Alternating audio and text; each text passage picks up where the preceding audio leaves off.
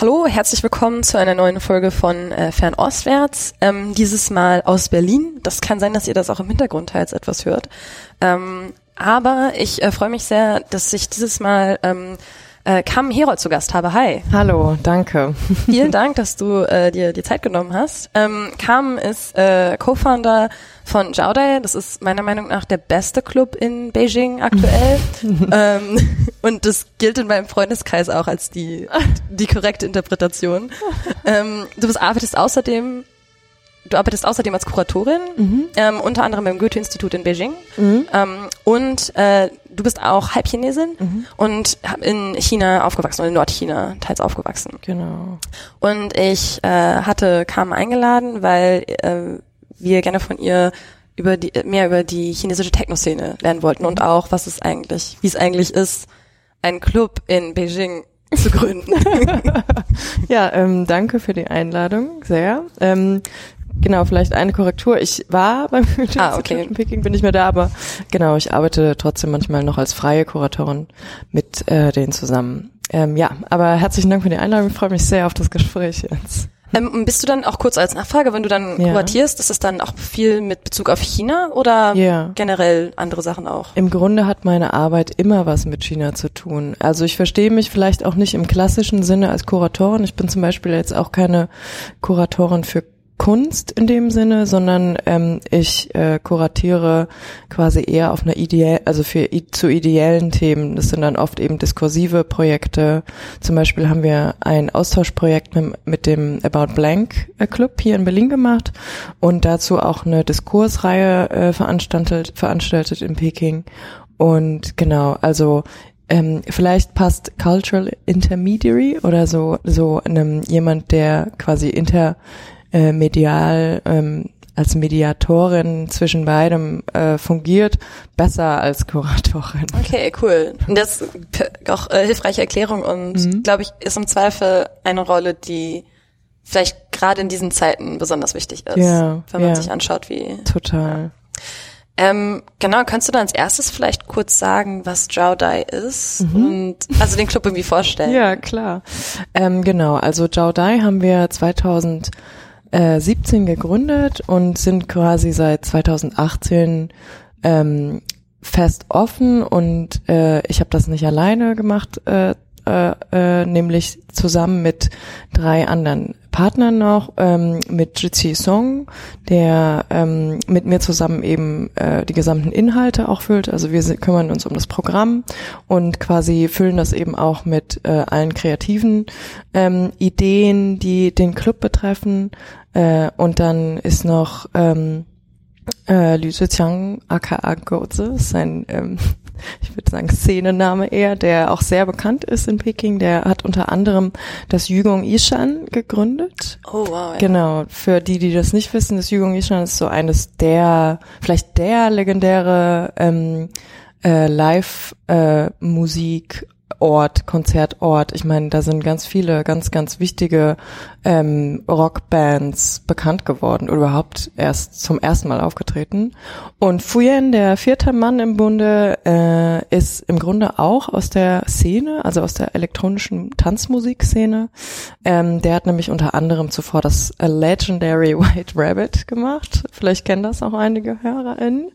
Äh, und den Haze Club danach äh, und viele andere kleinere Projekte auch und macht er zusammen mit uns ähm, das äh, Jiao Dai und das Jiao Dai oder Jiao Dai Soor im Chinesischen heißt das ähm, ist ein Techno- und Hausclub äh, in Peking, wobei wir ähm, uns in einer Art und Weise auch als Kulturraum verstehen, weil wir mh, fernab von Musik eben auch ähm, andere Programme versuchen zu bedienen, nämlich äh, Kurzausstellungen oder Filmscreenings und Diskussionsreihen, also quasi alles ähm, im, aus dem und um den Bereich elektronische Musik.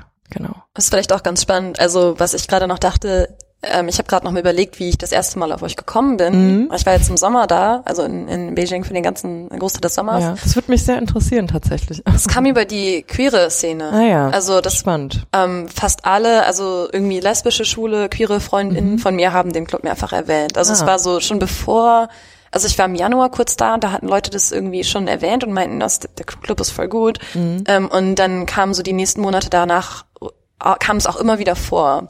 Mhm. Also es war so ein bisschen so ein, so ein leichter Bass, wo ich dann auch schon sagte, okay, ich weiß auf jeden Fall, dass ich hingehen muss, wenn ich dann im Sommer da bin. Ja. Ähm, und bin dann mit einer Freundin hin, ähm, ja, die auch total äh, beeindruckt und eingenommen war, weil es mhm. so ähm, das würde mich auch interessieren, inwieweit wie ihr, ihr euch da wahrnimmt, aber mhm. ähm, in Beijing es gibt so Clubs, in die man oft geht, gerade wenn man irgendwie ausländische mhm. Freundinnen hat, so und also es gibt zum Beispiel das Dada. Ja. Ähm, aber es ist immer so ein bisschen das Gleiche. Mhm. Und Zhao Dai war erstmal anders und hat mich zum Beispiel auch sehr an Berlin erinnert, mhm. so vom Vibe her und auch zum Beispiel, dass die Handykamera abgeklebt mhm. wird, das hat man sonst eigentlich auch nicht so. Ja. Ähm, von daher habt ihr das wahrgenommen als etwas, was etwas Neues ist, was es in Beijing vorher nicht gab? Mhm.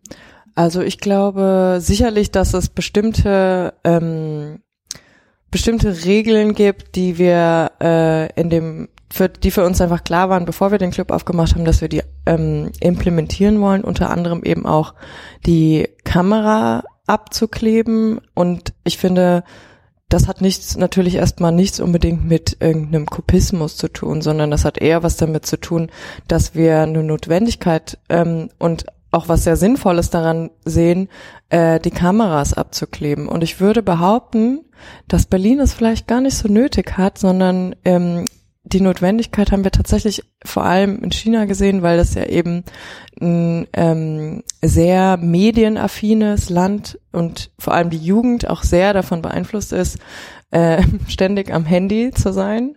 Und äh, insofern war das für uns wichtig, dass man einen immersiven Raum baut, wo Menschen, junge Leute vor allem, sich auf mm, ja auf, auf quasi diesen äh, Moment des Feierns konzentrieren, auf Musik konzentrieren, auf den Austausch konzentrieren. Es geht ja auch viel um die Idee von Community Building und so. Ähm, und quasi nicht die ganze Zeit auf ihr Handy schauen. Ähm, und es hat auch äh, ein wichtiger Grund, hat auch damit zu tun, dass es um ähm, das Schützen der Privatsphäre geht. Äh, du hast ja eben angesprochen, dass wir quasi auch ähm, eine große Affinität zur Queer-Szene haben. Und das hat viel damit zu tun, äh, dass quasi vor allem der Nachtbetrieb und vor allem Clubs auch historisch betrachtet, wenn man zum Beispiel an Chicago denkt, äh, eine der wichtigsten quasi Zentren, Ursprünge der elektronischen Tanzmusik ähm, und vor allem eben für die queere Szene, also für transsexuelle Menschen auch insbesondere, ähm, für die ist es eben sehr, sehr wichtig, dass man nicht nur diesen Space hat, wo man sich frei bewegen kann, sondern dass man quasi auch privat sein kann. Also dass man nicht erwartet, dass am nächsten Morgen die Drunk-Fotos irgendwo online auftauchen. Und das ist natürlich gerade in so ähm, technokratischen, ähm, autoritär geführten Staaten wie China sehr wichtig, dass, ähm, dass man das Versprechen bekommt, dass man auf eine Art und Weise in seiner Privatsphäre geschützt ist, in so prekären Räumen wie Feierräumen, genau. Ja, ich glaube, es nehmen Leute auch so wahr. Es ist, ähm, also zumindest meine Erfahrung war auch im Club, dass ich zum Beispiel mich sehr gefreut, also es war halt irgendwie, ich habe halt mehrere, auch öfters mal so gleichgeschlechtliche Paare gesehen, die halt irgendwie geküsst haben im mhm. Club oder so. Und das war halt etwas, wo ich so dachte, es ist krass, weil man sieht zum Beispiel gerade Frauen, die einander auch in der Öffentlichkeit irgendwie oft sehr nahe kommen körperlich, mhm. weil das sozial halt akzeptabel ist, wenn ja. man nur befreundet ist. Mhm. Aber dass Leute wirklich offen so eine, körperlich aneinander kommen, nicht auf eine Art und Weise, die jetzt freundschaftlich interpretiert werden könnte, ja. ähm, sondern dass sie halt einfach sich küssen mhm. und anfassen, gegenseitig liebkosen irgendwie. Das mhm. war halt schon, das, man merkt das einfach auch im Verhalten der Leute, dass dieser Freiraum mhm. bei euch halt auch entstanden ist. Ja, irgendwie, ich glaube aber, ich weiß gar nicht, ob das so viel mit uns zu tun hat. Ich glaube ja immer, dass wir den Rahmen schaffen und ähm, klar gewisse Codes vorgeben und diese Codes sicherlich intendieren, also ein, ein gewisses Publikum intendieren auch, ne? Also mit seinen Postern, die man gestaltet und quasi mit äh, der Musik, die man ähm, befüllt in dem Raum. All das sind ja Codes, die quasi verständlich machen, um was es geht. Und und dann hofft man eben, dass die Leute angesprochen werden, die man auch irgendwie ansprechen möchte. Und äh, in unserem Fall, das sind das vor allem eben Leute, die ähm, ja eine libertäre Vorstellung von Sexualität und Geschlecht auch haben. Also für uns, wir sind jetzt kein, es gibt ja auch zum Beispiel schwule, Clu schwule Clubs äh, oder quasi Clubs für äh, mehrgeschlechtliche Menschen, die das äh, ganz klar auch framen, also die das ganz klar ähm, als Werbemaßnahme auch für sich nutzen. Und das machen wir ähm, nicht, also als Club nicht. Wir haben bestimmte Partys, wo das schon der Fall ist, aber als Club sind wir, sagen wir nicht, wir sind ein queerer Club, sondern ähm, wir schaffen eher den Rahmen dafür, dass das verständlich ist. Und es hat total gut funktioniert. Ich freue mich total, dass ähm, wir so einen Zuspruch von der queeren Community in Peking haben, weil für mich sind ähm, Nacht, also wie ich vorhin schon erklärt hatte, ähm, ja, Nachtclubs einfach eine der ersten Orte, wo man sich äh, frei entfalten kann. Und äh, das ist, glaube ich, vor allem in ja so sehr konformistischen ähm, Gesellschaften, wo ein hoher Erwartungsdruck auch an Kinder, ähm, an die eigenen Kinder da ist, total wichtig, dass es eben diese alternativen Räume gibt, wo man äh, seine Sexualität ausüben kann, ausleben kann, äh, ohne ohne ohne vor Diszi Diszi Disziplinarmaßnahmen ähm, fürchten fürchten zu müssen. Ja. Genau. Ähm, vielleicht dann, ähm, also wir wollten ja auch generell so ein bisschen über Elektro reden. Mhm. Ähm, da würde mich dann auch interessieren, wenn du sagst, das ist halt so ein wichtiger Raum. Ich glaube, viele Leute, wenn man jetzt sagt, so Techno-Szene in China, dann wird wahrscheinlich als Reaktion erstmal kommen, hä, gibt es das? Hab, mhm. haben, hat man wahrscheinlich nicht so von gehört. Ähm, kannst du so ein bisschen einen Eindruck davon geben, wie man sich die Szene vorstellen muss? Also ja. wer, wer nimmt daran teil? Was sind irgendwie Zentren? Was für Musik gibt es? Mhm. Muss ich ein bisschen ausholen. Ich hoffe, das ist okay. Das ist okay, wir haben Zeit. Okay, gut. Ähm, also im Grunde fängt das natürlich historisch betrachtet irgendwann in den 80er, vielleicht sogar schon 70er Jahren an, weil die Vorläufer dafür sicherlich auch nicht unwichtig sind. Also mh, als zum ersten Mal quasi nach der Reform- und Öffnungspolitik ähm, dann größerer Austausch mit dem Westen äh, auch initiiert wird und vor allem in dem Moment, als die sogenannten, äh, als, als quasi der Westen sein, äh, sein äh, Müll in China ablädt. Und dann gibt es quasi die sogenannten DACO CDs. Ähm, DACO sind, also im Chinesischen bedeutet das quasi äh, sowas wie ein Loch äh, oder in dem Fall einen Schlitz in die CD rein ritzen, hauen, damit quasi, weil es gab ähm, viel äh, Schwarz, also Schwarzmarkt mit diesen CDs und und das wollte man vermeiden. Insofern hat man eben diese CDs verkratzt, so dass man sie nicht mehr hören konnte. Aber die wurden natürlich trotzdem ähm, weiterverkauft und so wurden, wurde eben diese Musik rezipiert aus dem Westen mit eben ganz oft äh, kaputten CDs auch, so dass die Musik Krass. eigentlich gar nicht hörbar mehr war. Oder teilweise wurde, haben die auch versucht, die CDs selber zu reparieren. Und das war für sehr viele MusikerInnen in China der erste Kontakt überhaupt zu irgendeiner Musik, die fernab ähm, des Kulturdiktats Made in China war. Das heißt, das ist eine total wichtige kulturelle Einfluss, Einflussgröße gewesen. Und das hat zum einen ähm, vor allem die in den 80er und 90er Jahren vorherrschende Rockmusik, die vornehmlich in Peking war, aber auch nicht nur äh, beeinflusst. Und das hat sicherlich auch maßgeblich dann später die ersten mh, mm, ja, ersten elektronischen MusikerInnen beeinflusst. Und ich überspringe jetzt mal so ein paar Jahre, aber die Szene hat sich sicherlich am Anfang sehr stark auf ähm, quasi die Epizentren Shanghai, Peking und auch Shenzhen. Also Shenzhen, weil es eben großen Einfluss von Hongkong gab. Genau, es ist direkt an der Grenze quasi. Genau, genau. Shenzhen ist direkt an ähm, der Grenze, also irgendwie eine halbe Stunde Zugfahrt, glaube ich. Ne, du kannst halt innerhalb von Hongkong mit, ja, so eine halbe Stunde mit Zug fahren an die Grenze und dann läufst du genau. über die Grenze drüber und bist direkt in Shenzhen. Genau. Und ähm, es gab in Hongkong eine Disco-Welle in den 80er, 90er Jahren und die hieß Hurtung und die kam nach Shenzhen und über Shenzhen dann eben auch nach ganz China. Oh, krass. Also es gab eine große erstmal Disco-Euphorie, so wie überall auch im Grunde. Etwas später natürlich, so wie alles erstmal sehr viel später in China ankam. Und dann gab es eben diese Darko-CDs und das waren so die Einflussgrößen. Und dann irgendwann kommt natürlich das Internet und das verändert alles, weil das Internet mh, den Zugang zu allen Informationen im Grunde eröffnet und vor allem in der Musik, die vor allem durch Technologie ähm, betrieben wird, ähm, es spielt dann natürlich ähm, Internet auch irgendwie eine wichtige ähm, netzwerkbasierte Rolle. Also man tauscht sich im Internet aus, man ähm, lädt seine Musik online hoch. Ähm, lädt sie runter, ganz lädt sie egal. runter, total egal. ähm, ja, und das äh, hat im Grunde jetzt nochmal so in den letzten zehn Jahren, würde ich sagen, einen ziemlich großen Push der ganzen Szene gegeben. Also es gab so, so ein paar Clubs, die einfach schon sehr lange da waren und dann ist irgendwie über die Olympischen Spiele wurde auch viel wieder geschlossen. Das war 2008. 2008 waren die Olympischen Spiele in Peking, also die Sommerspiele und ähm, genau. Und das äh, hat viel auch kaputt gemacht aufgrund von Gentrifizierung.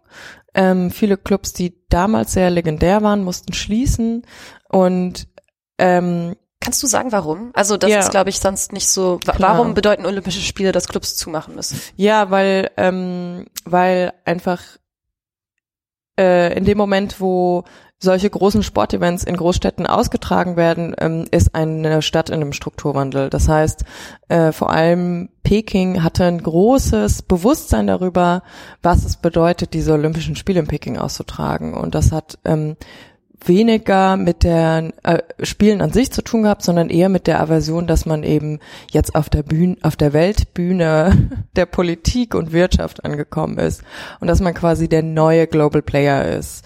Also da geht es viel eben um Repräsentationsmechanismen und deswegen wurde die gesamte Stadt im Grunde ähm, einmal umstrukturiert. Also ganz viele, also die gesamte Taxiflotte wurde zum Beispiel geändert, also alles neue Autos.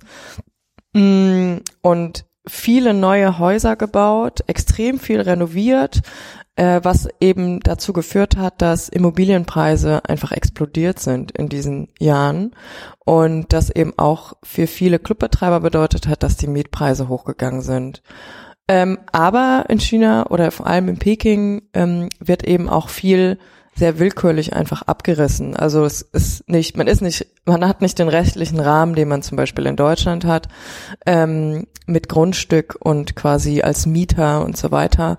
Das heißt, man kann sich auch nicht wirklich dagegen wehren, wenn jetzt ein Grundstück abgerissen wird. Das kann auch mitunter über Nacht einfach passieren, dass man quasi einfach die Nachricht bekommt, naja, morgen wird dieses ganze Viertel abgerissen äh, und jetzt müsst ihr raus.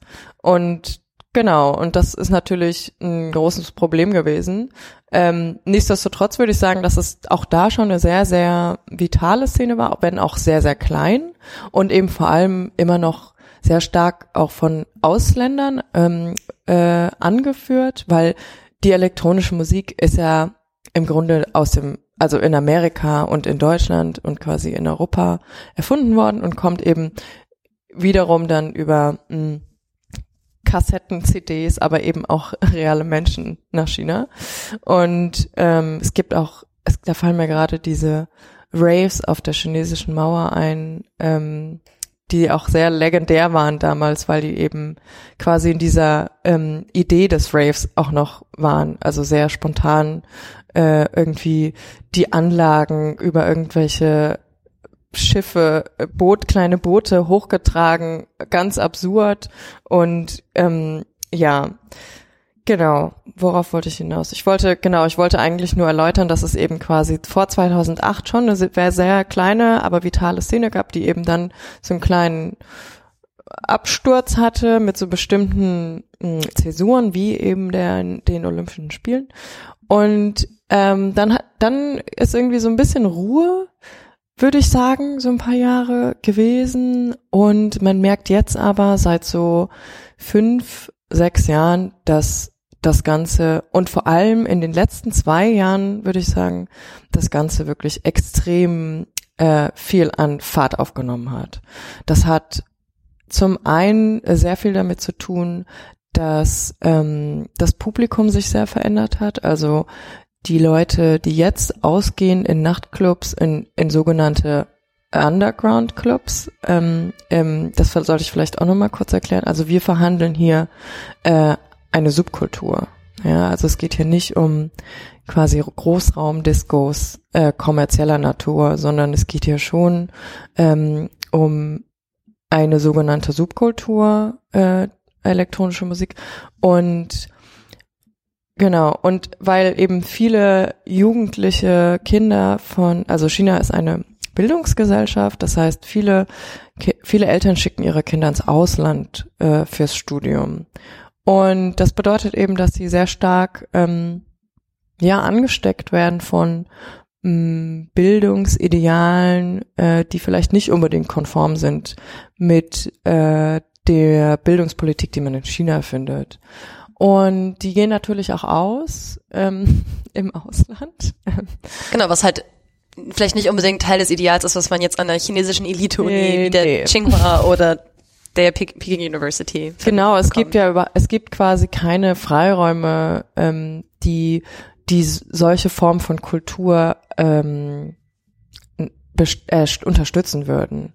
Also das ist jetzt in Europa vielleicht auch nicht unbedingt so, aber in Berlin im, unter anderem wird das ja auch politisch unterstützt, dass Clubs weiter bestehen können und so weiter. Ähm, das kann man sich in China nicht vorstellen, zumindest nicht. ähm, genau. Und Genau, und das sind eben oft ähm, sehr, sehr junge Leute auch, die ähm, weder in der Kulturrevolution aufgewachsen sind äh, und auch nicht mehr 89 mitbekommen haben. Also das ist ganz wichtig auch, weil das ist wirklich eine ganz neue, also ähm, äh, Jiuling Ho sagt man dazu im Chinesischen, also äh, Post-90s Generation oder eben ähm, jetzt auch die nach 2000er Millennials. Äh, da, es gibt so viele einfach davon, die im Ausland studiert haben, jetzt zurückkommen und äh, ähnliche Verhältnisse verlangen und ähm, die auch unglaublich gut ausgebildet sind und sehr neugierig sind und sich eben für bestimmte Kulturfelder oder für ästhetische Erfahrungen interessieren. Ja, ob das Musik oder Kunst oder Design ist. Also die ästhetische Erfahrung ist für, auf jeden Fall für diese Generation sehr, sehr wichtig. Und mh, mm, genau. Und ich würde sagen, dass ich dann ähm, Mitte Ende der 2000er Jahre, das fällt so ein bisschen von dem Musikzentrum Peking, weil Peking ist quasi immer dieses Kulturzentrum gewesen, auch in der Musik. Äh, und das verschiebt sich dann irgendwann so Mitte, Ende der 2000er, 2010er Jahre ähm, nach Shanghai. Das hat vor allem mit äh, dem Shelter Club zu tun, den es zehn Jahre gab. Also, sehr guter Club. Ja, toller Club. Ähm, aber daran kann man schon sehen, der Club wurde 2007 eröffnet und ähm, musste dann eben auch aus ähnlichen Gentrifizierungsgründen schließen. Und ähm, dann hat Gas, der das äh, mitgegründet hat, damals weitergemacht mit dem All Club, der jetzt auch in Shanghai ist. Und daraus sind unglaublich viele, ähm, daraus ist ein Label entstanden, Subcult. Daraus sind aber auch ganz viele ähm, sehr, sehr wichtige, international inzwischen sehr anerkannte Produzentinnen hervorgegangen. Ähm, zum Beispiel ähm, HiFi und Sansan. Ähm, Verlinken wir alles. Ja, genau. Das genau kann ich dir dann alles noch schicken. Und es hat auf jeden Fall einen großen Shift nach Shanghai gegeben und dann gibt es eben, äh, also ich sage auch gleich nochmal was zu den verschiedenen Genres. Das ist relativ kompliziert, aber auch nicht unerklärbar. ähm, dann gibt's noch das Elevator. Also man hat einfach gemerkt, dass sich viel, dass auch viele junge Leute aus Peking weggezogen sind und sich das sehr ähm, nach Shanghai äh, verschoben hat. Ähm, und aber seit zwei Jahren mh, also wir haben dann aufgemacht, äh, es gibt jetzt in Peking noch zwei weitere Clubs, auch seit diesem Jahr erst. Äh, und in Chengdu zum Beispiel, das ist eine Stadt in Südchina, in äh, Sichuan. Äh, in Chengdu gibt's den Tech Club. Ähm, und auch da haben dieses Jahr, ich glaube, vier oder ich weiß nicht, wie viele neue Clubs aufgemacht. Und man merkt einfach, dass da, also das sind jetzt nur so die drei großen quasi Clubstädte und dann gibt's irgendwie noch Shenzhen mit dem Oil Club. Dann gibt's ähm, äh, inzwischen auch in Qingdao einen Club. Es gibt in äh, ehemalige deutsche Kolonie. Ja, genau, ehemalige deutsche auch, Kolonie ja. auch. Ja, wobei genau das jetzt erstmal nichts damit. Nicht relevant, aber also so. Aber genau als Background-Info sicherlich auch nicht unwichtig. Ähm, Hangzhou hat äh, inzwischen auch noch einen zweiten Club seit diesem Jahr. Ähm, das ist in der Nähe von Shanghai, auch an der Ostküste. Genau. Das sind alles steht an der Ostküste bis auf Chengdu, muss man auch dazu sagen. Ja, das ist sicherlich auch nicht äh, unwichtig. Wobei, also äh, zum Beispiel Chongqing hat auch einen Club, äh, äh, Echo Bay. Hangzhou ähm, hat eben Lupi und Wulin seit diesem Jahr auch. Und dann ähm, aber es poppen quasi immer wieder neue Venues jetzt auf und das mag vielleicht auch erstmal gar nicht so viel klingen für 1,4 Milliarden Einwohner. Ähm, ist es vielleicht auch nicht, äh, wenn man zum Beispiel das jetzt an der Zahl der Clubs in Deutschland misst oder so, ähm, gemessen an der Einwohnerzahl. Nichtsdestotrotz ist, ähm, merkt man einfach, dass gerade doch das sehr dynamisch wächst. Ähm, und das wird, das sind nicht nur Clubs, sondern das sind zum Beispiel auch ähm, äh, diese ganzen Radiostationen, die da jetzt heraus, ähm, die da ähm, entstehen, heraus entstehen. Also es gibt ähm, seit schon ein paar Jahren das Shanghai Community Radio. Es gibt seit diesem Jahr Chengdu Community Radio. Es gibt Chongqing Community Radio. ähm, ich glaube, es wird bei uns auch bald ein Radio geben. Das kann ich schon mal anteasern. Nice. Ähm, genau. Und es ist einfach wirklich gerade eine sehr, sehr gute Zeit für die elektronische Musik. Die ist vielleicht, die emanzipiert sich immer, immer stärker und ähm, ist auch sehr viel selbstbewusster und quasi hat nicht mehr diesen Erwartungsdruck auch. Also es geht auch gar nicht mehr darum, irgendwie was beweisen zu müssen. Also es hat nicht mehr diesen kolonialen Anstrich von wegen, wir müssen dem Westen jetzt zeigen, dass wir elektronische Musik drauf haben. Überhaupt nicht ähm, sondern es geht da ganz klar um Subjektivierungsstrategien für eigene Identitäten. Wie muss man sich, weil du hast auch vorher ja viel darüber geredet, dass mhm. quasi elektronische Musik aus dem Westen im Endeffekt nach China kam. Ja. Ähm, das heißt, aber wird dann vor allem, und auch in den 2000ern war das dann vor allem westliche Musik, die quasi gespielt wurde von irgendwie DJs aus China oder gibt es auch mittlerweile ähm, Artists, die aus China selber kommen und die selber elektronische Musik machen. Ja, also du meinst jetzt hier nach Europa? Ach so, oder? nee, ich meine in, in China. Ja. ja. Naja, klar. Ähm, zum Beispiel, ich finde ja, All hat das einfach sehr gut ähm, hinbekommen. Und aber wie gesagt, das, also es hat eben sehr lange auch gedauert, ne? Das also quasi einen erfolgreichen Club aufzubauen, der eben auch MusikerInnen produziert, die Parade für diesen Club stehen. Ähm, das ist dauert einfach. Man muss sehr lange daran arbeiten, seine Künstler ähm, fördern, den Raum geben, den Vertrauen natürlich auch. Ähm, und, und das All macht im Grunde fast nur Local Nights. Also da ähm, spielen fast nur inländische chinesische KünstlerInnen. Ähm, wobei das Label auch zum Beispiel ausländische ähm, Ausländer gesigned hat, die aber in Shanghai beispielsweise leben. Also es vermischt sich ja auch, es geht auch gar nicht, es geht auch gar nicht irgendwie so sehr zu sagen, na ja, ähm, jetzt müssen ja alle chinesisch sein, sondern das finde ich irgendwie so sympathisch daran, dass quasi jeder, ähm, der möchte, daran teilhaben kann. Ähm, also ich meine, ich bin ja auch quasi ein Hybrid in der ganzen Story.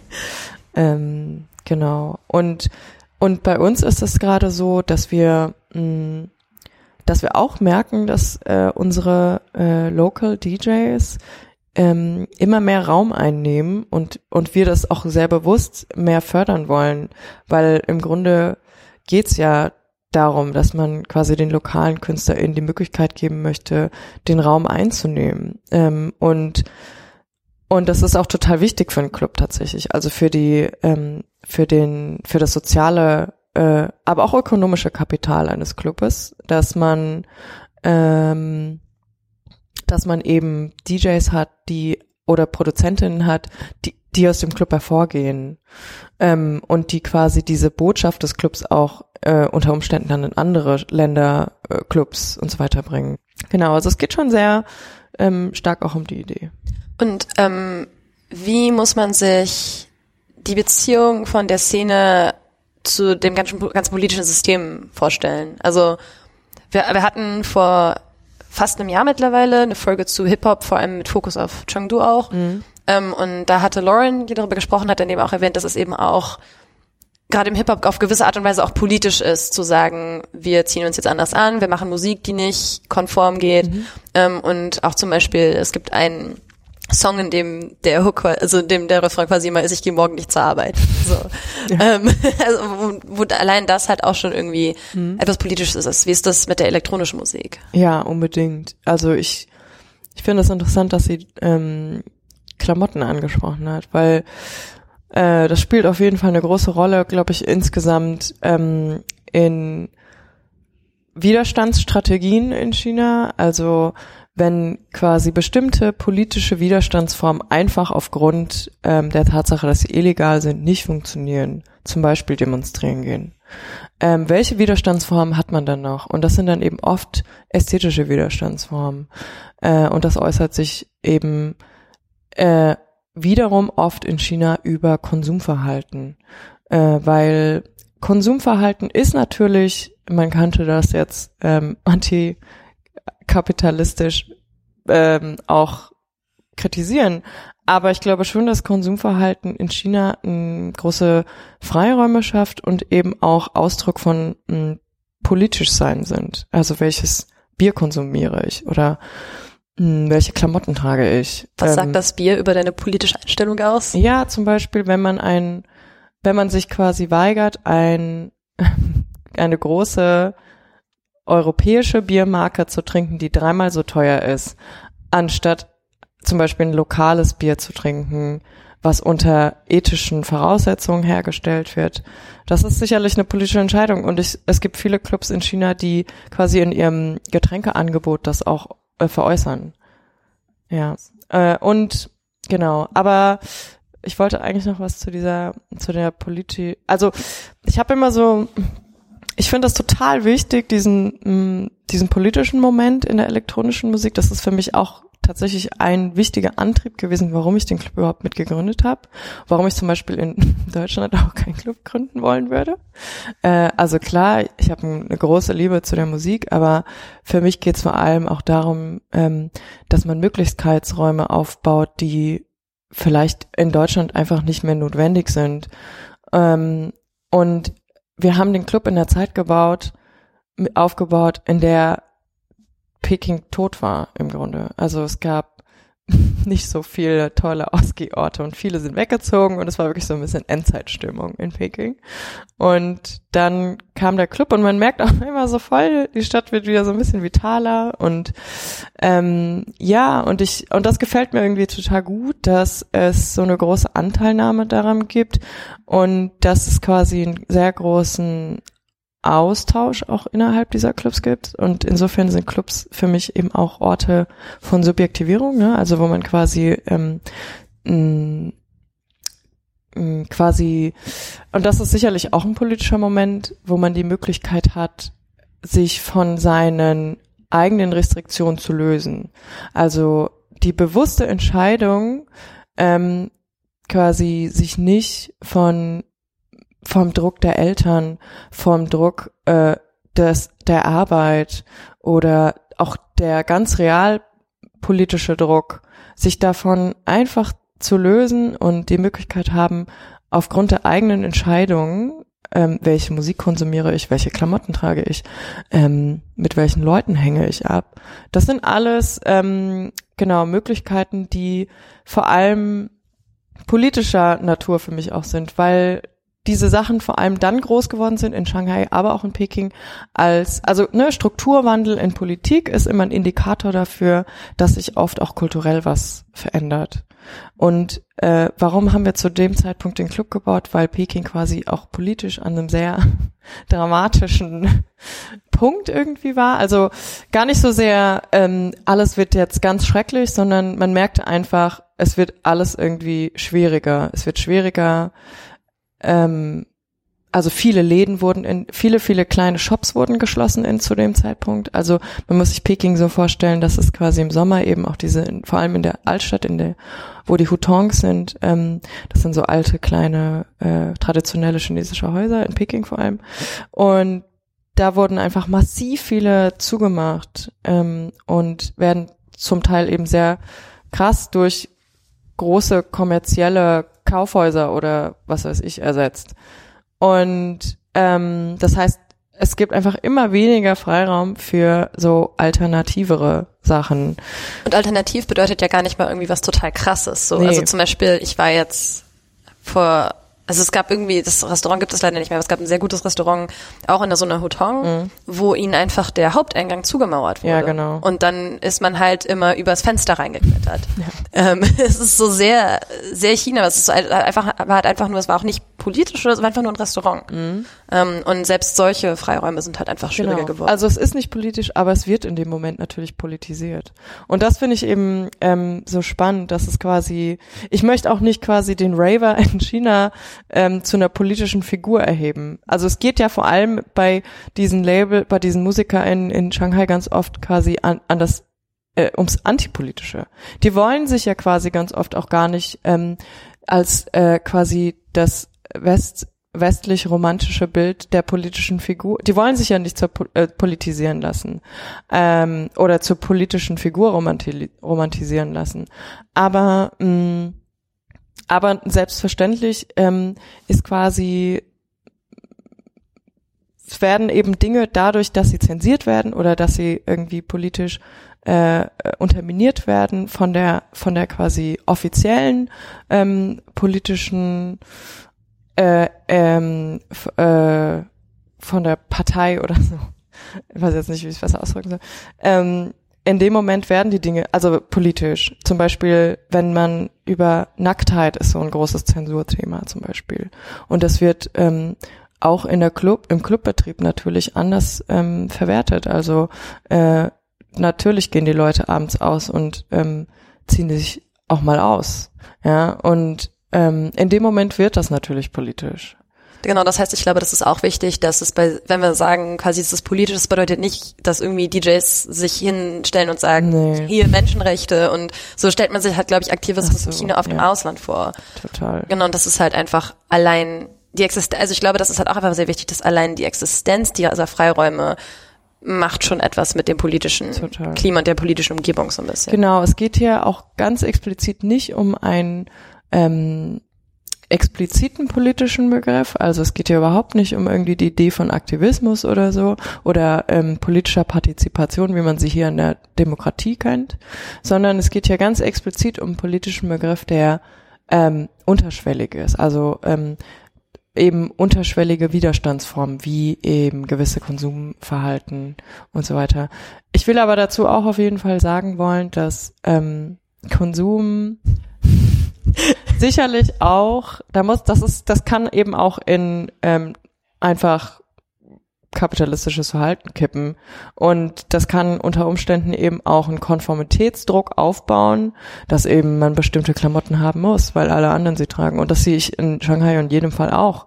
Also das jetzt irgendwie zu idealisieren, von wegen, da sind alle total politisch, weil sie kaufen, was sie wollen, das ist natürlich auch Quatsch. Also da gibt's schon auch einen großen Konformitätsdruck, sicherlich. Ähm, aber, aber dass es quasi erstmal die Geste gibt, dass man sich so auslebt, fernab von seinem Elternhaus, allein das, oder fernab von äh, quasi auch diesen ganzen ähm, Schulrestriktionen, mit denen man aufgewachsen ist in China. Also, dass Was man eine Schuluniform zum Beispiel tragen muss. Oder genau, ähm, ich weiß nicht, wie strikt das heute noch ist, aber genau, ähm, dass man, ich glaube, ich weiß nicht, ob Mädchen die Haare noch irgendwie offen tragen. Da gab es mal so eine Regel, aber ich weiß nicht, ob ich das noch auch stimmt. Nicht mehr, aber ich weiß auch, dass es, dass das gab es auf jeden Fall. Also schminken dürfen sie sich, glaube ich, nicht. Ja. Soweit ich du darfst auf deine Haare auf jeden Fall nicht färben. Ja, genau. Das auf jeden Fall nicht. Ja. Und ich meine, das sind halt alles schon Einschnitte in dein Privatleben, ne? Ähm, die dann eben mit so öffentlichen Institutionen, also es, äh, öffentliche Institutionen und wir eben vor allem auch Familie strukturier, strukturieren ähm, äh, Chine junge Chinesinnen einfach sehr, sehr massiv. Und man hat eben die Möglichkeit, äh, in diesen Clubinstitutionen sich umzustrukturieren. Und ich glaube, das ist der große politische Moment für mich. Und tatsächlich, also ich weiß nicht, gibt es dann Leute, die auch wirklich eine Karriere aus der elektronischen Musik machen? Weil das an sich ist ja auch mhm. schon etwas, was nicht äh, kein erwarteter ja. Karriereweg ist im Endeffekt zu Total. sagen, dass man jetzt Musik, also dass man irgendwie kreativ ja. ähm, unterwegs ist und vor allem kreativ in so einer Subkultur, die halt so öffentlich nicht so wirklich stattfindet, oder? Nee, also es ist ein total stigmatisierter Ort auch noch, würde ich sagen. Vielleicht in Shanghai noch ein bisschen besser als in Peking, aber klar, also Club muss sich in China immer wieder, ähm, sieht sich immer quasi wieder gestellt dem Vorwurf, äh, dass es eben da äh, sind betrinken sich alle maßlos und äh, keiner geht richtig arbeiten und irgendwie da geht's nur um ich meine das Stigma gibt's ja hier auch bei höchst konservativen Menschen. Ähm, und die sehen eben nicht die Potenziale, die da drin stecken, nämlich Community Building und genau bestimmte Formen von Veräußer Freiheitsveräußerlichung. Äh, genau. Aber was war? Du hattest noch was anderes gefragt. Ich komme da jetzt nicht mehr drauf. Ich weiß es jetzt auch gerade nicht mehr. Äh, also, ob, inwieweit es halt Leute gibt, die auch von der elektronischen Ach, Musik genau. leben. Ja, das ist eine gute Frage, finde ich nämlich. Ähm, weil ich würde behaupten, dass eben bestimmte Produzentinnen, die jetzt aus Shanghai sind, da inzwischen sehr gut von leben können. Also ähm, zum Beispiel Sansan äh, oder auch Hanhan von Goose und zusammen machen die zum Beispiel auch eine Elektro, so ein Elektro-Duo, das heißt Duckfight Goose. ähm, die waren jetzt kürzlich auch in Berlin und die ähm, zum Beispiel diese ganzen Shanghaier ähm, KünstlerInnen wurden auch von der CTM, die CTM ist in Berlin ein Festival für äh, Festival für experimentelle elektronische Musik und die haben 2018 ein ein GABA Special gemacht, das hieß Turmoil. Ähm, und ich fand das einen ziemlich guten Titel, weil ähm, man braucht harte Musik für harte Zeiten. GABA ist ein ex, eine extrem schnelle, sehr wild, sehr aufregend ähm, sehr industriell klingende elektronische Musik, ähm, elektronisches Musikgenre. Äh, und das ist vor allem quasi in der Szene in Shanghai sehr beliebt. Ähm, und die sind zum Beispiel alle dann hier eingeladen worden, im Berghain zu spielen. Und touren inzwischen auch viel. Also die waren jetzt zum Beispiel auch dieses Jahr beim Unsound Festival in Polen. Das ist auch so ein genau großes Festival für elektronische Musik und kommen echt rum und das finde ich irgendwie total gut, weil das natürlich total gut für alle anderen auch ist. Weil wenn diese Sichtbarkeit ähm, beginnt, dann wird sie normalisiert und in dem Moment, wo sie normalisiert wird, ist es quasi wird man auch nicht mehr darauf essentialisiert, dass man ein chinesischer Künstler ist das ist denen ja auch ganz wichtig und das finde ich total gut als Impetus, dass es quasi nicht darum geht zu sagen, ach guck mal, da kommt jetzt der exotische chinesische Künstler äh, mit seiner chinesischen, in Anführungszeichen, elektronischen Musik, sondern es geht ganz klar darum, dass man sich davon emanzipiert, von diesen Orientalismen und ähm, es schafft, einfach als Künstler oder Künstlerin aufzutreten. Und das finde find ich fängt jetzt gerade an. Und das ist total gut. Kannst du dann irgendwelche Leute empfehlen, wenn sich jetzt jemand dafür interessiert, ähm, für gute elektronische Musik, die halt aus China kommt? Ja. Ähm, Gibt es irgendwie Namen? Also das ist schon Sansan gesagt, mhm. ähm, Han Han, mhm. Hi-Fi. Gibt es noch andere Leute, die du empfehlen würdest und von denen man vielleicht auch Musik mal irgendwie finden kann? Ja, online?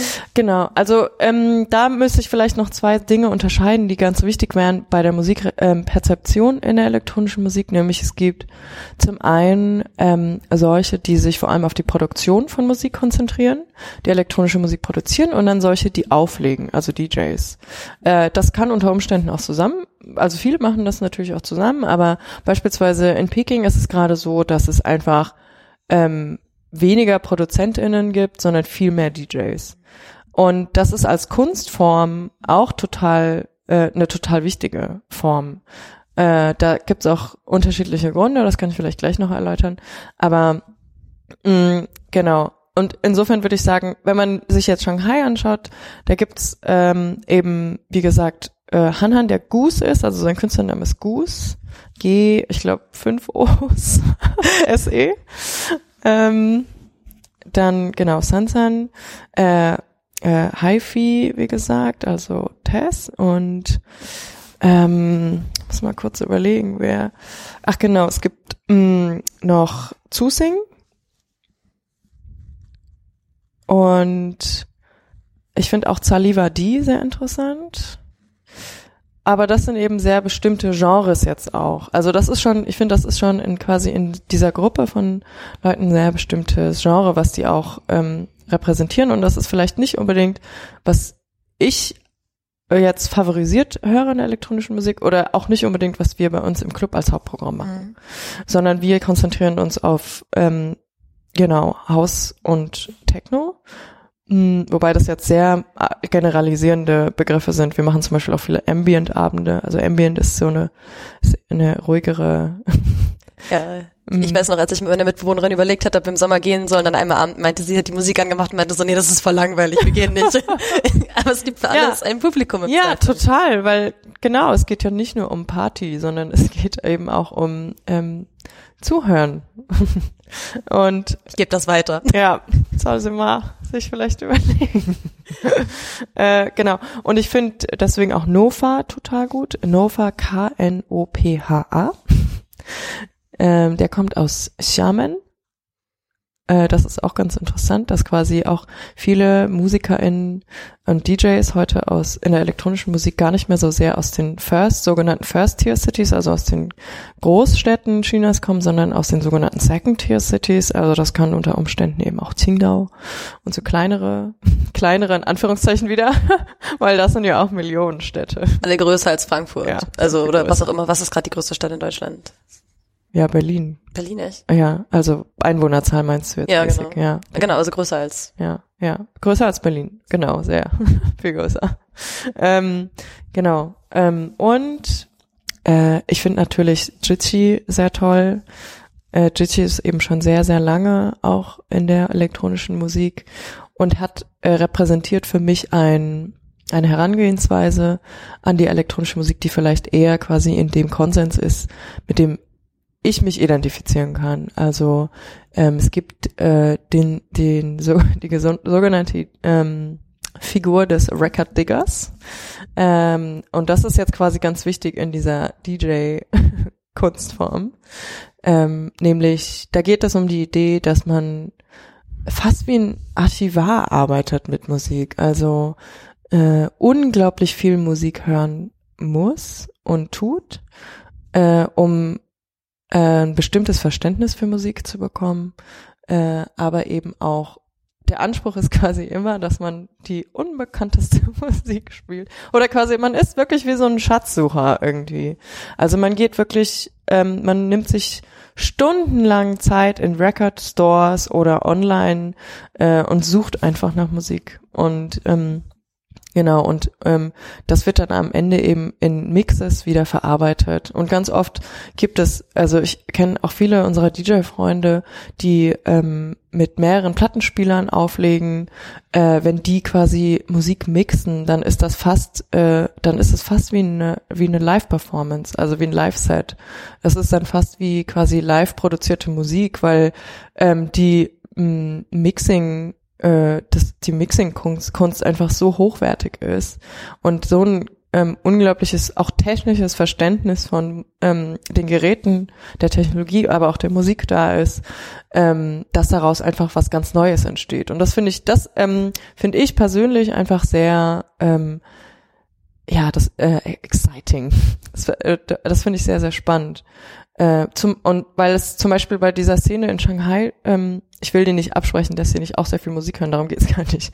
Aber da spielt das Historische weniger eine Rolle, würde ich sagen. Also da ist nicht unbedingt wichtig zu wissen, wer in Chicago was gemacht hat in den 90er oder 80er Jahren und wie quasi, äh, wo Techno seine Anfänge hat oder wo in Deutschland elektronische Musik oder was Kraftwerk ist und so weiter und so fort. All diese Dinge spielen da eher eine marginale Rolle, würde ich sagen. Und ähm, und es gibt dann eben, genau, und in so bei Leuten wie Jitsi zum Beispiel ist eine Histori äh, gewisse Historizität schon wichtig. Und ähm, genau, aber das eine und das andere muss ich auch nicht unbedingt ausschließen. Es gibt auch, genau, das kann sich auch ergänzen. Ja. Ähm, genau, das ist, wir können ja Leute Sachen dann auch nochmal verlinken, wenn es da irgendwie Sachen online gibt. Mhm. Ähm, ich wollte auch nochmal auf eine Sache zurückkommen, die du eben so ein bisschen erwähnt hattest. Du sagst, es gibt so eine Stigmatisierung der Clubs mhm. ähm, und auch halt als etwas, was nicht ordentlich ist, so gerade mit ja. Trinken und so. Ähm, und das ist ja in China durchaus so, dass die Polizei und die Regierung so eine gewisse Obsession mit mhm. öffentlicher Ordnung haben. Mhm. Also zum Beispiel auch oft irgendwie so gerade, ich habe halt irgendwie immer viel über feministischen Aktivismus geschrieben ja. und es zum Beispiel wurden halt vor ein paar Jahren eine Reihe Aktivistinnen festgenommen, weil sie die öffentliche Ordnung ja. irgendwie gestört mhm. haben. So ja. solche Sachen. Das ist mhm. total normal. Ähm, haben Clubs dann auch Probleme mit sowas? Mm. Ich würde sagen bedingt. Also sicherlich gibt's Probleme, ähm, die, da kann es ja unterschiedliche Gründe geben. Prinzipiell sind Nachtbetriebe bedeuten erstmal mehr administrative Arbeit für Polizistinnen in China. Das bedeutet, die haben keinen Bock drauf und haben auch kein Interesse, dass es diese Orte überhaupt gibt. Das ist schon mal der erste Punkt. Der zweite Punkt ist, ähm, dass sicherlich, äh, dass es eben natürlich auch einen Rechtsrahmen gibt. Also zum Beispiel, und der ist jetzt auch nicht unbedingt willkürlich. Also wenn es ähm, wenn es einfach viel Ruhestörung gibt, und die gibt es durchaus, bei, weil äh, eben oft auch Häuser, Gebäude sehr schlecht, stümperhaft gebaut sind. Ähm, das heißt, man hört, also man muss auch sehr viel Geld und Zeit darin investieren, dass man seine, seine Räume sehr gut isoliert. Weil wenn Nachbar, also quasi Lärmstörung in China ist echt ein Problem. Also das finden Chinesen überhaupt nicht geil. Äh, und da hatten wir auch schon Probleme mit. Wir haben aber so ein bisschen Glück, weil uns das ist vorher schon sehr bewusst gewesen. Das heißt, wir haben dann im Nachhinein noch viel eingebaut zwar, aber wir konnten das irgendwann lösen. Und da hatten wir echt viele Probleme am Anfang. Aber es gibt eben so Clubs, die kommen da nie drüber hinweg. Und für die ist dann halt einfach, gibt's dann halt auch keine Hoffnung mehr. Es ist doch ganz witzig, weil ich hatte noch, als ich in Chengdu war im Januar, war, oder ähm, diesen Sommer war ich mit ähm, Lauren bei so einer Bar, mhm. Funky Town. Ah ja, geil. Ähm, mhm. Und gerade im Sommer ist es halt auch so, dass es die ist winzig klein, hat einen ja. kleinen Dancefloor und alles, ja. aber es hängen halt vor allem Leute einfach draußen rum. Also, ja. es, also es ist viel mehr Leute draußen um diese Bar slash Club, die da rumstehen Voll. und sitzen und sich unterhalten und das auch so ein bisschen Schaulaufen, was mhm. so Mode angeht und so. Voll. Und die ist aber gerade genau neben einer riesigen Baustelle. Ja. Ähm, Geil. Wo ich mir halt auch total gut vorstellen kann, dass dann halt das Lärmproblem weniger Ja, ist, zumal, zumal aber Chengdu halt auch, in Chengdu ist alles so ein bisschen mehr laissez-faire. Also in Chengdu ist alles, alles so ein bisschen less restricted, also ähm, weniger restriktiv äh, als zum Beispiel in Peking. Peking ist schon, Peking ist schon quasi der Gewinner, was ähm, ähm, äh, zivilen Gehorsam vor allem nachts betrifft. ähm, insofern, ja, ich finde das ja immer voll schön, wenn es abends quasi, weil in Chengdu gibt, sieht man das ja noch sehr viel im Sommer auch, dass die Leute abends viel draußen sind und draußen rumsitzen und diese nicht nur Clubs und Bars, sondern eben auch ganz normale Restaurants.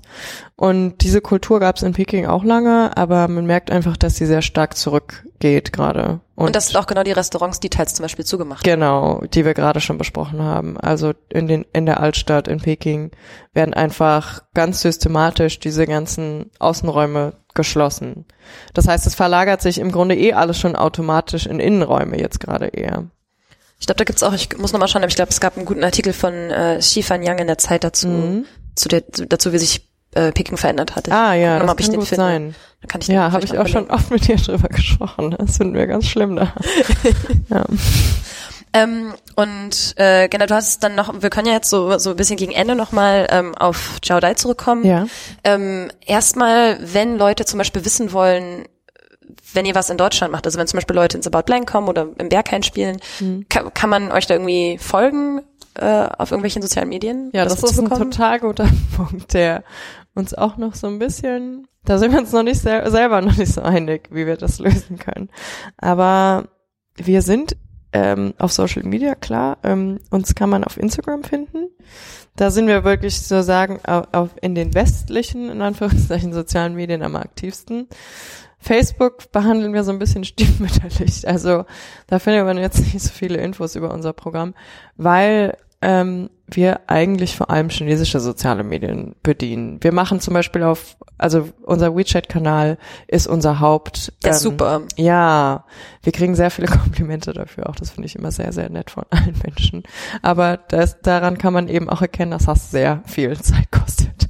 Also das ist einfach wirklich so zeitintensiv, dass wir, dass wir fast keine Energie und Zeit mehr haben, das noch in irgendwelche anderen sozialen Medien zu stecken.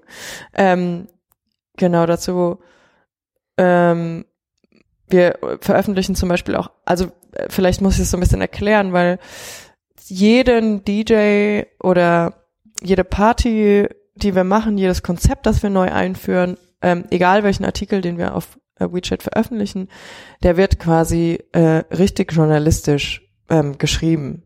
Also wir machen keine ähm, irgendwie, wir kopieren irgendwelche Artikel von Resident Advisor. Resident Advisor ist so das Haupttool, wo man quasi so, wo man ähm, Artikel zu elektronischer Musik findet, aber vor allem äh, ist ein Magazin also, aber eben auch quasi Events zu allen elektronischen Musikpartys der Welt.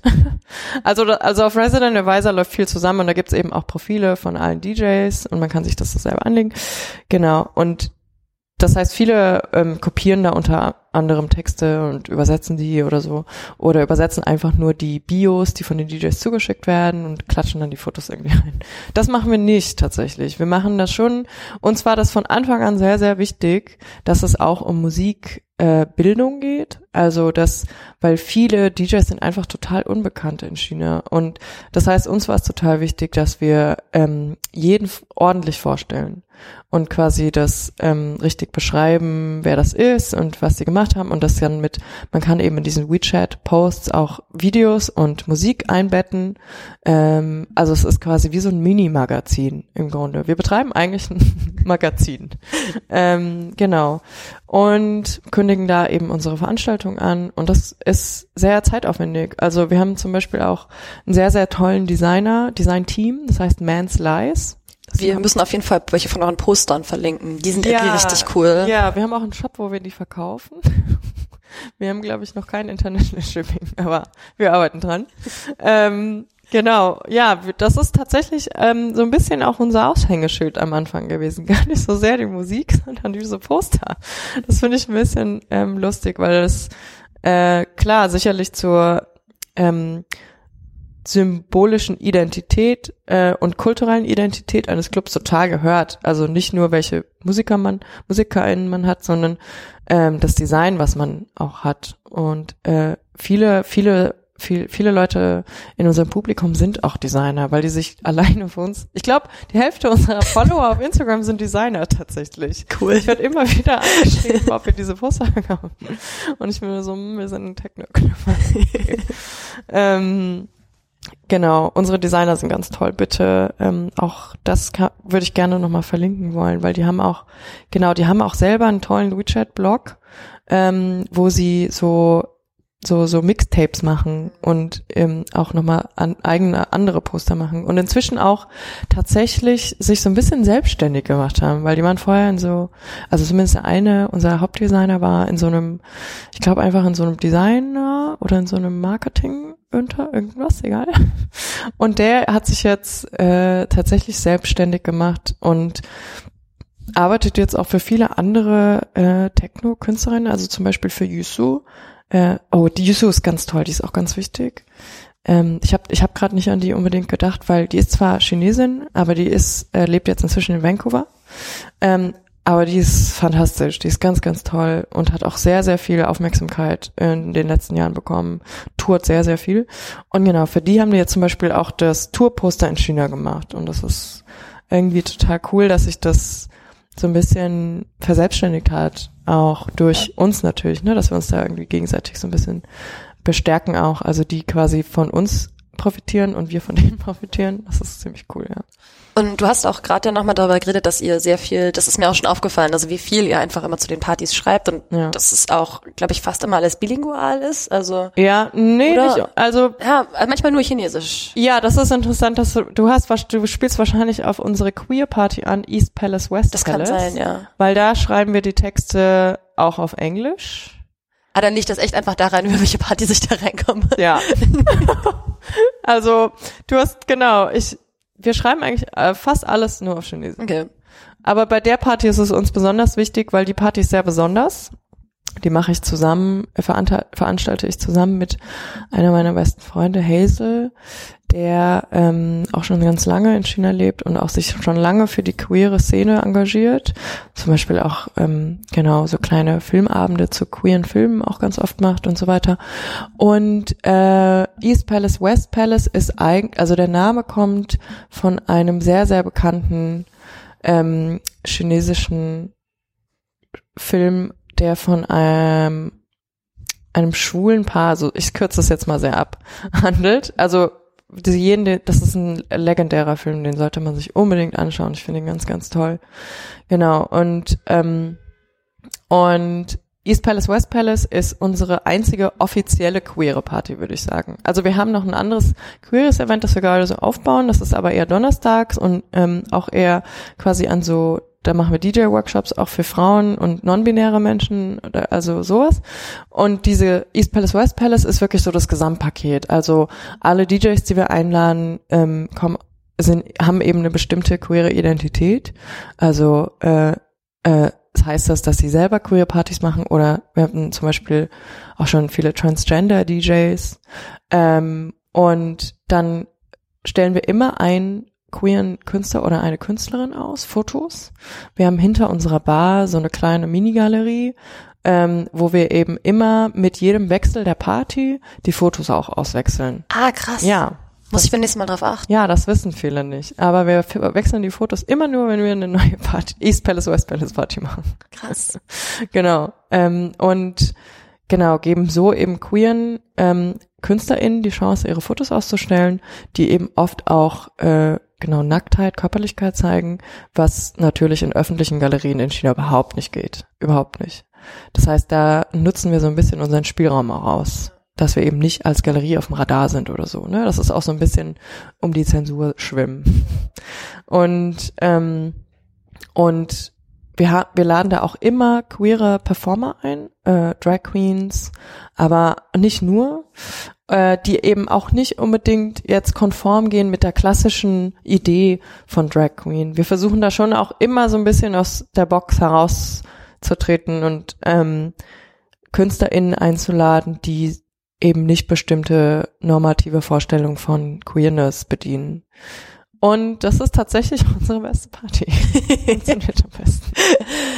Kannst du mir noch, also ich finde das total spannend, weil du einfach, ihr denkt halt ja anscheinend auch sehr bewusst darüber nach, was für Musik ihr spielt. Ähm, kannst du mir noch ein anderes Beispiel dafür geben, was für eine Party, also was für ein Partykonzept ihr zum Beispiel in letzter Zeit irgendwie hattet, wo du vielleicht dran mitgearbeitet hast? Ja. Ja, wir haben ganz viele Konzepte. Ich glaube, das kommt so ein bisschen daher, dass ähm, Jitsi, mit dem ich quasi, wir machen ja die Inhalte zusammen. Also das ist vielleicht auch nochmal wichtig zu wissen, ähm, wir als Club betreiben 50 Prozent aller Partys. Und die anderen 50 Prozent werden von sogenannten Promotern gemacht, äh, äh, veranstaltet. Also Veranstalter im Grunde. Aber auch die Leute suchen wir sehr genau aus. Also wir gucken uns vorher an, welches Konzept die uns vorstellen oder welche DJs die einladen. Und dann sagen wir halt, okay, könnt ihr machen. Und genau, dann teilt man irgendwie den, äh, das Ticket. Ach genau, ich wollte zu East Palace Festival noch sagen, das war mir total wichtig und das würde eigentlich jetzt auch zu dem Punkt führen, dass äh, quasi die, der Ticket, die Ticketeinnahmen von dem Abend an Beijing Gender gehen oder quasi an Institutionen, die sich eben für genau Gender Themen einsetzen. Ähm, und das kommt total gut an natürlich auch, weil wir damit wiederum andere Leute finanzieren können, die wiederum neue Sachen machen können und somit wird es halt ein Kreislauf, total cool ist. Ähm, genau, und also so ein gewisser ideeller ähm, und deswegen auch so ein bisschen politischer Anspruch ist in jedem Konzept, was wir machen. Also ich glaube, das unterscheidet uns auch so ein bisschen von den anderen Venues, dass wir schon sehr lange an Konzepten teilweise arbeiten und sehr, sehr genau überlegen, ob wir das machen können oder nicht. Also zum Beispiel, wir haben auch ein Event, das heißt ähm, One or Two Tigers. Das ist, äh, genau, das ist jetzt die Übersetzung davon. Im Chinesischen würde das Lao Yar heißen.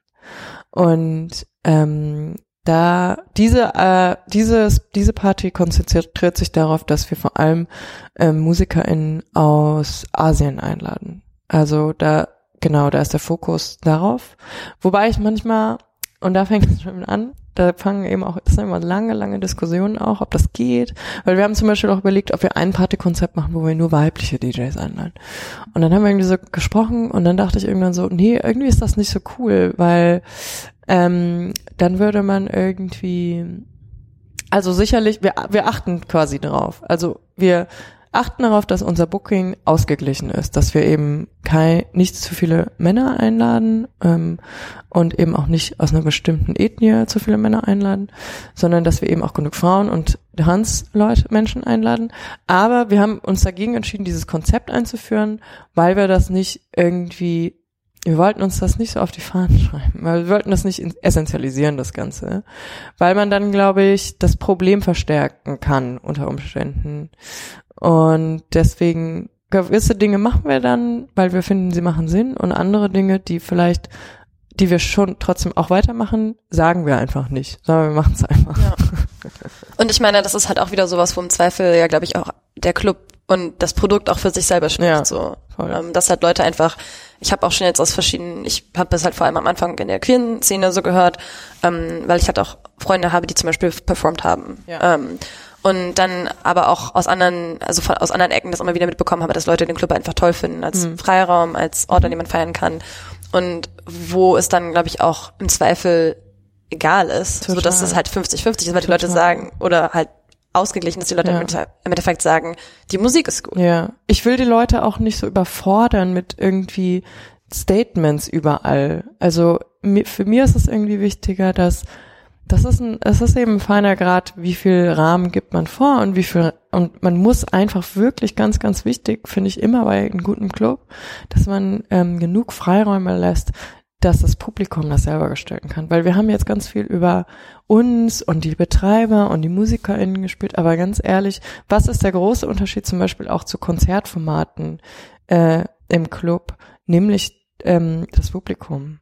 Äh, weil weil es einen viel, viel größeren Austausch zwischen Musiker und Publikum gibt, das Publikum total wichtig ist, ähm, was quasi auch über diese Abende hinaus passiert. Also es gibt unglaublich viele WeChat-Gruppen, wo äh, wir haben zum Beispiel eine WeChat-Gruppe, die heißt Listening Bar, ähm, wo wir eben ähm, so unsere Die Hard Fans und Musiker, aber auch total wichtige DJs ähm, zusammen in einer Gruppe und man verhandelt wirklich, also den ganzen Tag ist diese Gruppe am über Musik reden quasi.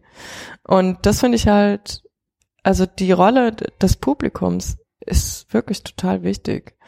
Äh, das ist auch die Community, von der du genau, eben schon mal gesprochen hast. Total. Und, und da wird's ja dann fast auch wieder politisch. Ne? Also ähm, dass man eben sich neue soziale Räume sucht, fernab von seinen Kunst vorgefertigten oder quasi ähm, in den Räumen, sozialen Räumen, denen man aufgewachsen, also seine eigenen Milieus verlässt, um quasi andere Milieus sich zu suchen.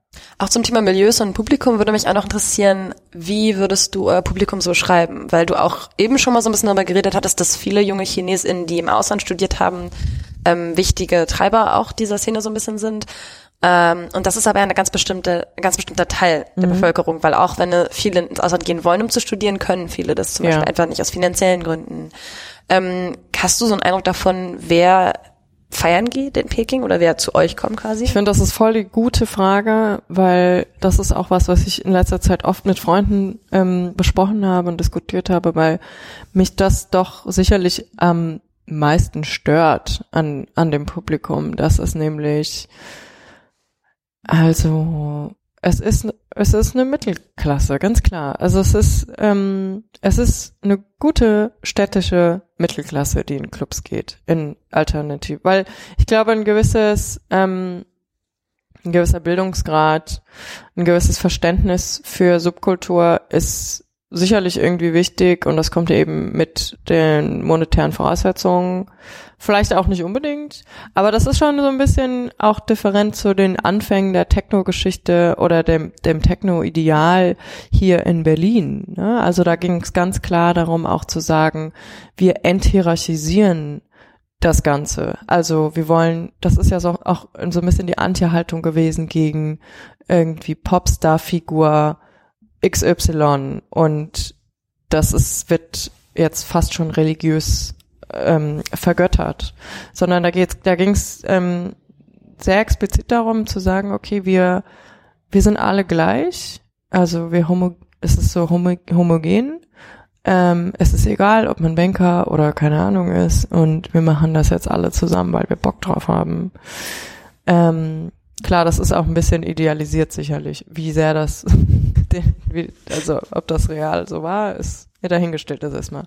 Aber sicherlich gab es diese Idee davon und ich würde sagen, dass das in China schwierig ist, weil weil es quasi weil es nicht günstig ist, auch auszugehen. Also man braucht sicherlich einen bestimmten mm, monetäre Basis, um ausgehen zu können. Ähm, vor allem in Shanghai auch. Das ist sehr teuer. Ähm, und ja, und das ist ein bestimmtes Milieu schon auch.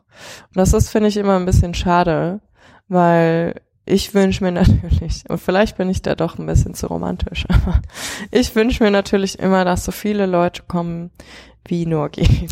Und aus allen möglichen sozialen Schichten.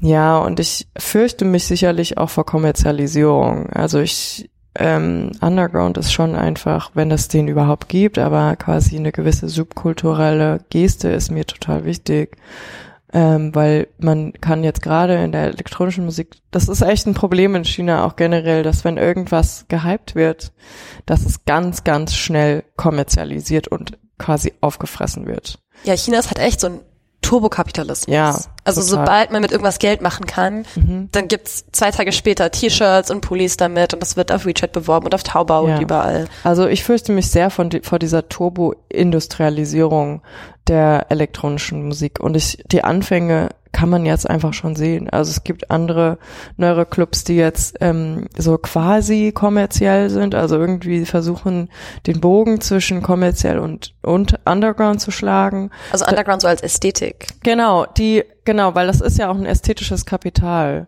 Ja, das ist ja auch eine Form. Das ist ja das Interessante, dass man quasi solche mh, mm, Ästhetiken ähm, ökonomisiert weil man einfach merkt, man kann sie auch ökonomisieren, man kann sie quasi nutzbar machen, ähm, um sie, um daraus Geld zu schlagen. Es gibt zum Beispiel ähm, so ein Privatmuseum in Peking, das heißt Emeralds, und die haben jetzt einen Club aufgemacht, der heißt Gui. Und ich stehe dem sehr, sehr kritisch gegenüber, weil ich glaube, da einfach sehr, sehr eindeutig ist, äh, dass es eben um da geht es darum, äh, aus, aus einem Underground Kapital zu schlagen. Und das finde ich irgendwie total schade, weil da sind jetzt nicht notwendigerweise Leute am ähm, an den Hebeln, die die Ahnung von Musik haben oder die ein Interesse auch daran haben.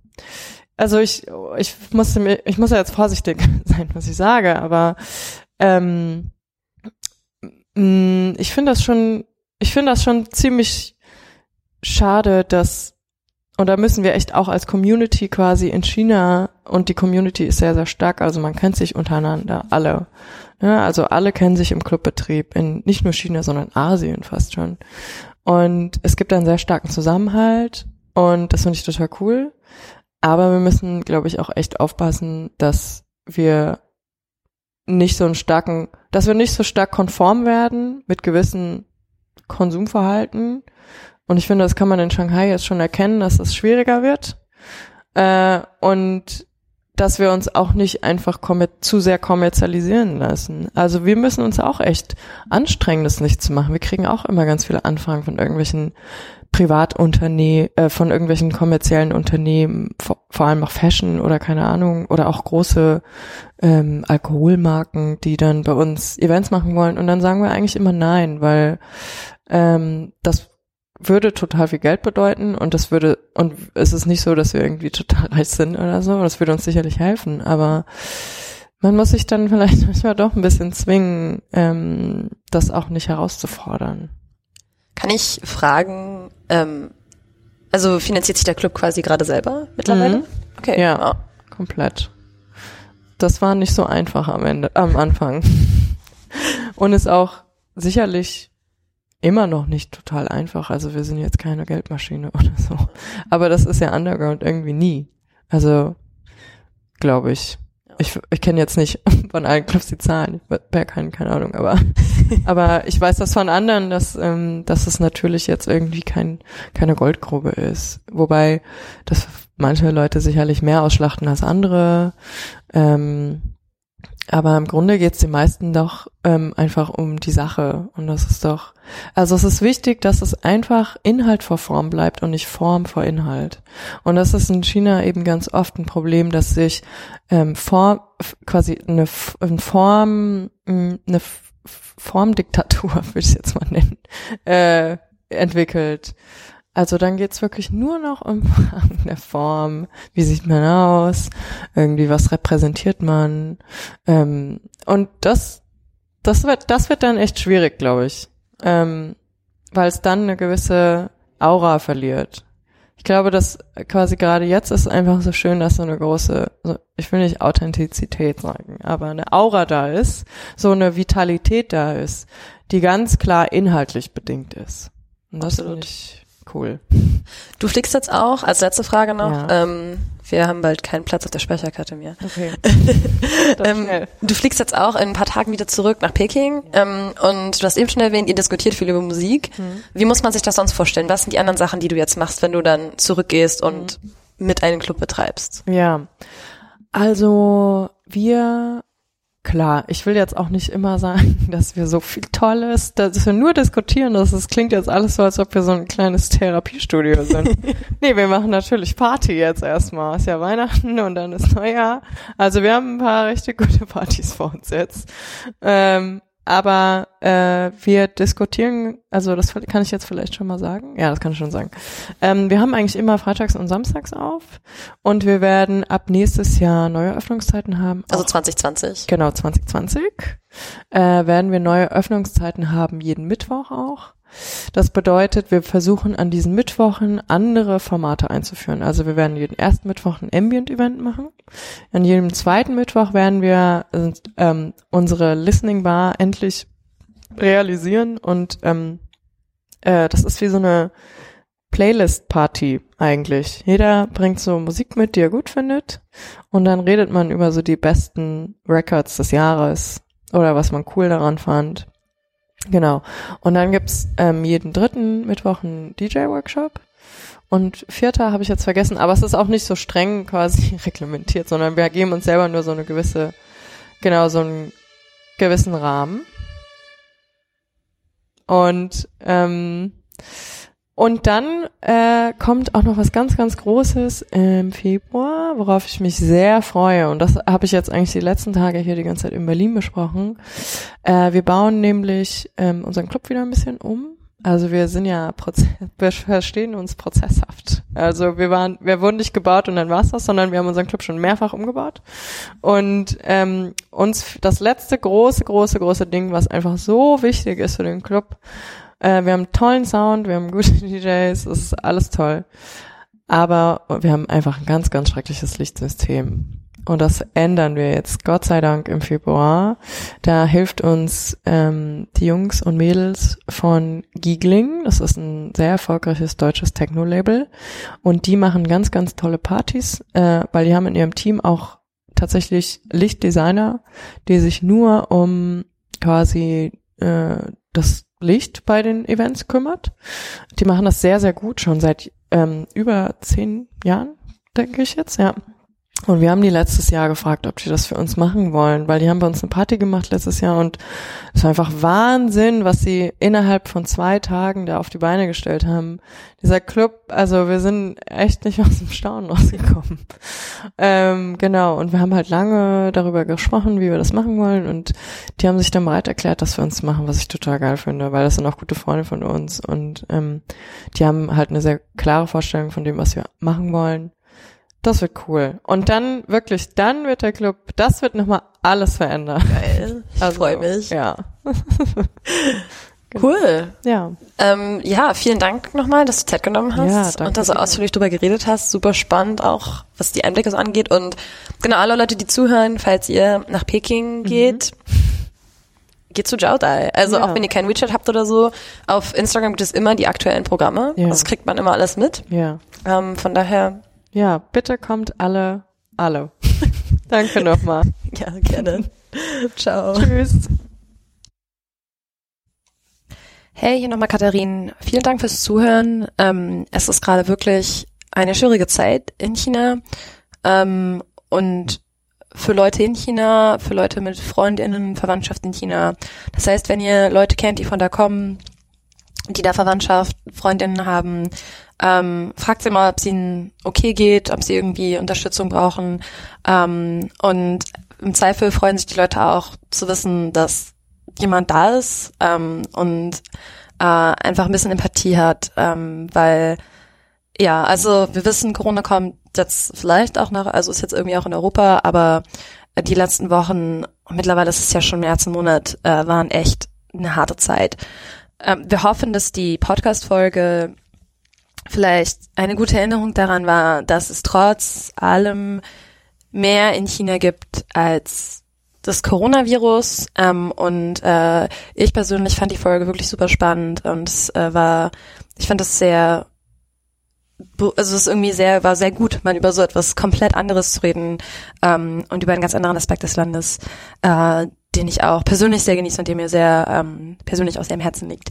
Von daher, genau, nochmal vielen Dank fürs Zuhören und wie gesagt, denkt an die Leute um euch herum, habt Mitgefühl.